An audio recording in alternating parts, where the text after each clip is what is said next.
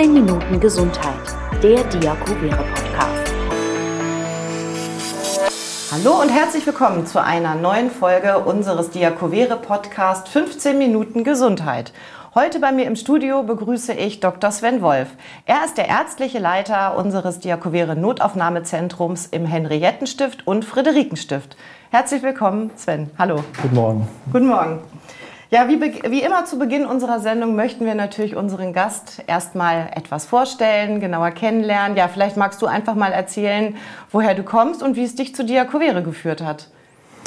Ähm, von Hause aus bin ich äh, Allgemeinchirurg, Unfallchirurg äh, und verschiedene Stationen hier in der Region durchlaufen, verschiedene Krankenhäuser und bin dann 2004 im Rahmen der, der Weiterbildung quasi ins Verdrängungsstift gekommen, in die Unfallchirurgie und die Notfallmedizin und die Notaufnahmen haben mich schon immer fasziniert und beschäftigt. Und ähm, das ist dann jetzt quasi im Verlauf der letzten fünf Jahre so meine Haupttätigkeit geworden.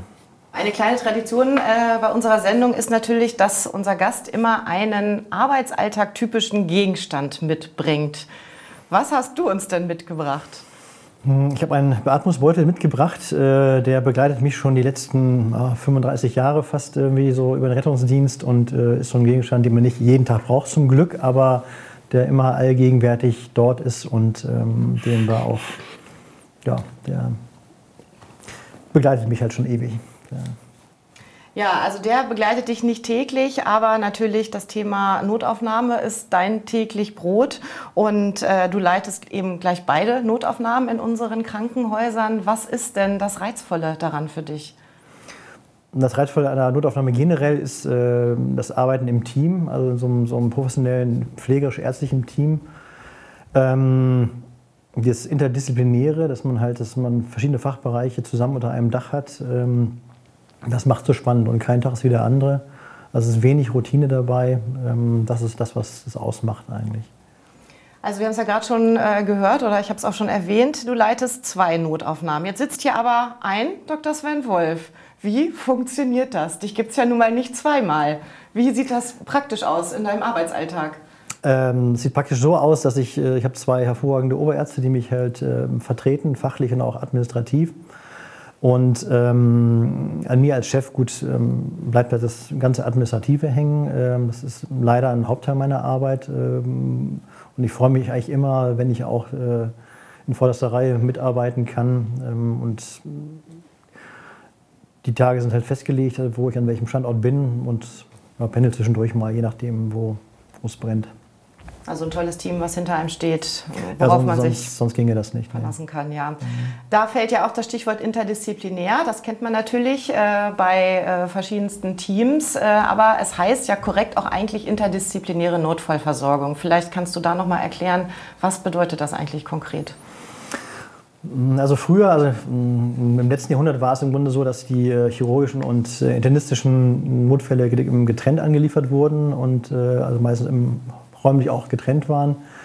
Ähm, jetzt ist, geht der Trend halt dahin, das äh, interdisziplinär, interdisziplinär, an einem Punkt äh, zu verorten. Hat den Vorteil, dass man erheblich Zeit spart, äh, dass man schneller Entscheidungen treffen kann und ähm, die Patienten einfach auch ja, schneller diagnostiziert werden, behandelt werden können. Und, äh, man kann nicht alles wissen, ich weiß auch nicht alles und bin immer froh, wenn ich dann einfach äh, eine Tür weitergehe und dann mit dem Fachkollegen sprechen kann. Und das ist das Prinzip. Interdisziplinäre Notfälle sind natürlich auch gerade wie jetzt zu dieser Jahreszeit äh, Sommerunfälle, äh, wo wir eben auch heute explizit nochmal drüber sprechen möchten. Die Gefahren des Sommers. Was sind denn so typische Hitzefehler, die einem genau bei solchen Temperaturen ähm, passieren und wie kann ich das vermeiden? Also wir jungen Menschen, ich ziehe uns mal auch dazu, ähm, wir merken relativ schnell, also wenn es, uns zu warm wird. Und ähm, die meisten reagieren ja auch dann adäquat, also gehen, gehen in den Schatten, äh, kühlen sich ab, trinken automatisch viel, weil wir einfach merken, wenn wir Kopfschmerzen bekommen, irgendwie, dass es hilft, dann was zu trinken. Ähm, das ist halt bei älteren Menschen, ich sag mal ab 85 halt ähm, ein ganz großes Problem, weil der ist, ist das Empfinden ganz anderes. Also die Thermoregulation funktioniert nicht so wie bei uns und äh, die merken es einfach nicht. Und gerade in so alten Pflegeheimen, ähm, da gruselt es mich immer, also auch wenn ich jetzt im Rettungsdienst dort bin, ähm, ähm, die sterben einfach. Also es ist ähm, dieses, die sagen nichts und ähm, wenn man nicht da dauernd hinterher ist, was auch viel Personal kostet irgendwie, dann, dann trinken die eh schon wenig, also auch im, auch im, im Winter trinken sie meistens zu wenig und Jetzt brauchen sie das Doppelte an der Trinkmenge. Also regulär braucht man anderthalb Liter, zwei Liter äh, im Winter und jetzt ist das Doppelte und das, ähm, das schaffen die einfach nicht. Und das, das ist eigentlich die Gruppe, die mich am meisten, ähm, um die ich am meisten besorgt bin. Ja, nicht nur die Hitze, sondern auch das kühle Nass kann natürlich auch mal zu einer richtigen Sommergefahr werden. Äh, Stichwort Badesee. Schwimmunfälle, was äh, sind da so typische Badeunfälle oder auch eben äh, ja, Risiken, die man als Badegast vermeiden kann, um eben nicht in die Notaufnahme zu müssen. Also in Bezug auf, auf Ertrinkungsunfälle wird im Augenblick äh, möglicherweise viel gewarnt und äh, auch richtig gewarnt. Also viele Klassiker sind auch bekannt, dass man nicht mit vollem Magen ins Wasser gehen soll. Mit Alkohol sowieso nicht. Ähm, ähm, aber trotzdem passieren, also gerade wie jüngst wieder, ähm, gerade bei erwachsenen Menschen, die eigentlich schwimmen können, äh, immer noch Badeunfälle. Gut, bei Kindern, die nicht schwimmen können, da kann sich jeder vorstellen, dass das schlecht ist. Aber gerade bei Erwachsenen, die eigentlich schwimmen können, die dann trotzdem sich überschätzen und ähm, Kreislaufprobleme kriegen, ähm, da erwartet man das nicht und da muss man vielleicht ein bisschen sensibler sein. Und ähm, was uns ähm, gerade chirurgisch mehr beschäftigt, sind halt auch jetzt äh, in unseren ganzen Seen und in, und in fließenden Gewässern halt so Verletzungen durch äh, Gegenstände im Wasser. Das ist, ähm, also gut, dass, dass man kopfüber nicht irgendwo reinspringen soll, das ist auch jedem bekannt. Aber auch wenn man Fußläu also von Füßen zuerst reinspringt von irgendeiner Ime oder Leinebrücke, ähm, das gibt häufig fiese Verletzungen, weil da unter Wasseroberfläche, da sind Bäume, da sind Scherben. Und ähm, das kommt dann immer wieder vor. Und da sollte man einen Gang zurückschalten und äh, das lieber langsam machen. Ja, Stiche durch Zecken, Wespen, Bienen und Co. Ja, sind auch nicht ungefährlich und wahrscheinlich auch nicht äh, so selten. Ich glaube, diesen Sommer soll die Wespenplage, wenn man es mal Plage nennt, auch wieder ziemlich hoch sein.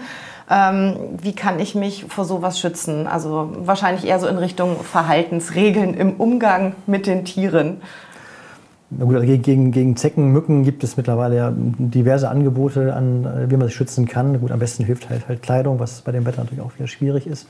Wobei es, glaube ich, auch leichte Kleidung gibt, die äh, gut gegen, gegen Mücken schützt. Ähm, gegen Zecken gibt es, gut, man kann, sich auch einsprühen, ähm, aber im Grunde da ist der beste Schutz einfach darauf zu achten, irgendwie, wenn man in der Badeanstalt gewesen ist, einfach einmal sich gegenseitig einmal, einmal absuchen, also gerade an so in, in Achselhöhlen, da wo es warm ist, wo man sonst nicht so hinguckt, in der Leistengegend. Ähm, also man muss nicht unbedingt durch den Wald rennen, um jetzt Zecken aufzunehmen. Da genügt halt auch die Badeanstalt. Also die, die suchen sich halt dann ihre, ihre Wirte und ähm, da hilft halt nur gucken einfach. Und dann ähm, sorgsames Entfernen, das kann, man, kann auch jeder selber machen. Es gibt Zeckenpinzetten und äh, Zeckenkarten, die kann man sich auch selber basteln. Ich glaube, da gibt es im Internet diverse Möglichkeiten, ähm, um sich den Weg deswegen zum Arzt oder in die Notaufnahme zu ersparen. Also es kommen tatsächlich immer noch viele Menschen in die Notaufnahme, mit Zecken, ähm, weil sie nicht wissen, was sie tun sollen. Also ob sie sie entfernen sollen und wie. Und äh, das kann man sich sicherlich sparen, den Weg. Ja gut, die Stiche sind äh, oder die Bisse bei den Zecken sind sichtbar. Wie sieht das bei Bienen- oder Wespenstichen aus? Also ab wann würdest du sagen, empfiehlt es sich doch äh, da tatsächlich in die Notaufnahme sogar zu gehen und nicht nur zu einem niedergelassenen Arzt, ähm, wenn man eben gestochen wurde? Aber ich denke, gibt eigentlich eine ganz einfache Regel. Also wenn ich gestochen werde von der Wespe, das, das tut weh, das, ähm, das, das weiß ich. Ähm, kühlen hilft da eigentlich immer. Es gibt dann auch, äh, auch da gibt es so Sprays und Salben, die, die man nehmen kann. Ähm, wobei alle Dinge, die lokal begrenzt bleiben, also wenn es an der Einstichstelle juckt und brennt und wehtut und ein bisschen anschwillt, äh, macht mir das keine Sorgen. Aber solange, so, sobald es irgendwo anders anfängt, äh, sich bemerkbar zu machen, also nicht an Einstichstelle, sondern äh, an den Schleimhäuten oder an der Lippe oder im Gesicht ähm, oder es fängt irgendwo anders an zu jucken, äh, anzuschwellen, zu kribbeln, äh, dann sollte man schon relativ zügig einen Arzt aufsuchen. Es sei denn, man kennt das und hat entsprechende Mittel zu Hause, aber wenn man es halt nicht kennt und äh, es nicht nur da ist, wo der Stich ist, sondern auch woanders, dann sollte man zügig ins Krankenhaus gehen. Ja, im Sommer wird neben Baden und äh, Sonnen auch gerne gegrillt. Machen wir ja alle ganz gerne. Äh, allerdings lauern auch da natürlich ein paar Gefahren, äh, Kohle, Grillanzünder etc. äh, führen eben leider auch mal zu einer Verbrennung. Was kann ich da tun, wenn ich mich verbrannt habe und welche Hausmittel sollte ich auf gar keinen Fall dann zum Einsatz bringen? Also die, die größten und schlimmsten Unfälle entstehen durch äh, Grillanzünder, die dafür nicht geeignet sind, also sprich durch äh, Benzin, Spiritus, die äh, in großen Mengen eingebracht werden und dann entzündet werden. Also das sind eigentlich die schlimmsten Verletzungen, die wir so sehen. Ähm, klassische Verbrennungen halt durch, durch Anfassen von, von heißen Gegenständen. Ähm, da hat man in der Regel Zeit. Also man, man, äh, gut, man wird eh erstmal kühlen, also mit, mit, mit lauwarmem Wasser. Äh, das hilft gegen die Schmerzen dann ähm, macht es schon Sinn, also, also ab, einer, ab, einer, gewissen Tiefe und Größe, also, also diese Gradeinteilung, das, das ist eh immer so ein bisschen fließend. Also ähm, wenn es wie, wie ein Sonnenbrand ist, dann wird keiner ins Krankenhaus gehen. Äh, bei einer Blasenbildung, ähm, wenn es eine kleine Stelle ist, kann man auch erstmal warten und gucken, wie sich das entwickelt und äh, dann gegebenenfalls zum Hausarzt gehen. Ähm, darüber hinaus ist eigentlich die Empfehlung, ähm, dass wenn die Verletzungen halt ähm, ja, also größer sind also, und, und auch gerade über Gelenken sind, ähm, Verbrennung, Verbrühung, da macht es schon Sinn, sich äh, beim, beim Arzt vorzustellen. Das muss nicht immer eine Notaufnahme sein. Das reicht auch beim Hausarzt, der sich das dann einmal anguckt und den Verlauf dann beurteilen kann. Das ist schon sinnvoll. Ähm, an Hausmitteln ähm, außer Wasser sollte man zu Hause eigentlich nichts drauf tun. Ähm, es gibt mittlerweile gute Desinfektionsmittel, die ja auch äh, nicht auf Alkoholbasis sind, also so Octinelin-Gels ähm, und ähm, Salben in der Apotheke gibt es die, die kann man auch im Kühlschrank legen, da sind die schon kühl, wenn man sie aufträgt, ähm, die sind frei verkäuflich und damit spart man sich schon häufig den Weg ins Krankenhaus. Also wenn man sowas hat und erstmal damit die Wunde abdecken kann, ähm, das dann erstmal, erstmal sich anguckt, äh, einen Tag, ähm, das spart den Weg ins Krankenhaus. Gilt das denn nur für Erwachsene oder würdest du auch sagen, dass man auch bei Kindern in, in der Art vorgeht? Oder sollte man da, äh, egal wie schwerwiegend diese Verbrennung durch was auch immer ist, es kann ja auch mal ein Wasserkocher oder eine Herdplatte sein, ähm, sollte man da dann trotzdem vielleicht schneller aktiv werden? Ähm, also generell bei Erwachsenen und bei Kindern, also wenn, wenn das eine gewisse, gewisse ähm, Größe überschreitet, also wenn es nicht nur die normale Blasenbildung ist und größer ist als, als äh, ein 2-Cent-Stück, äh, dann sollte das schon erstlich angesehen werden.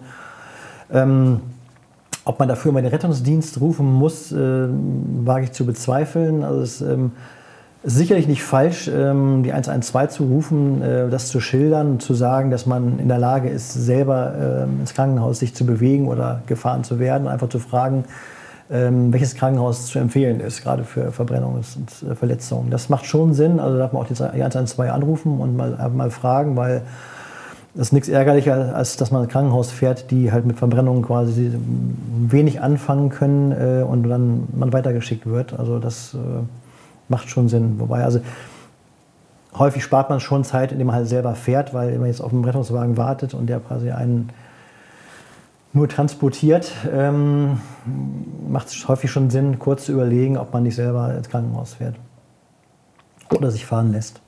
Ja, wir sind auch schon wieder am Ende von unseren 15 Minuten Gesundheit. Ich glaube, wir haben echt einige praktische, gute Tipps von dir mitgeteilt bekommen, die man einfach immer mal im Alltag, egal in welcher Situation, trinken, viel trinken, wenn es äh, heiß ist, bei den, äh, bei den Besuchen am Badesee einfach ein bisschen achtsamer zu sein, ähm, bei eventuellen Grillaktivitäten wirklich auch äh, Vorsicht walten lassen. Und äh, gut, gegen die heißen Temperaturen kann man jetzt erstmal nichts tun grundsätzlich ja auch ganz schön. Nichtsdestotrotz hoffe ich, dass wir alle auch durch deine Tipps gut, gesund und munter durch den Sommer kommen und auch einen großen Bogen um die Notaufnahme machen können.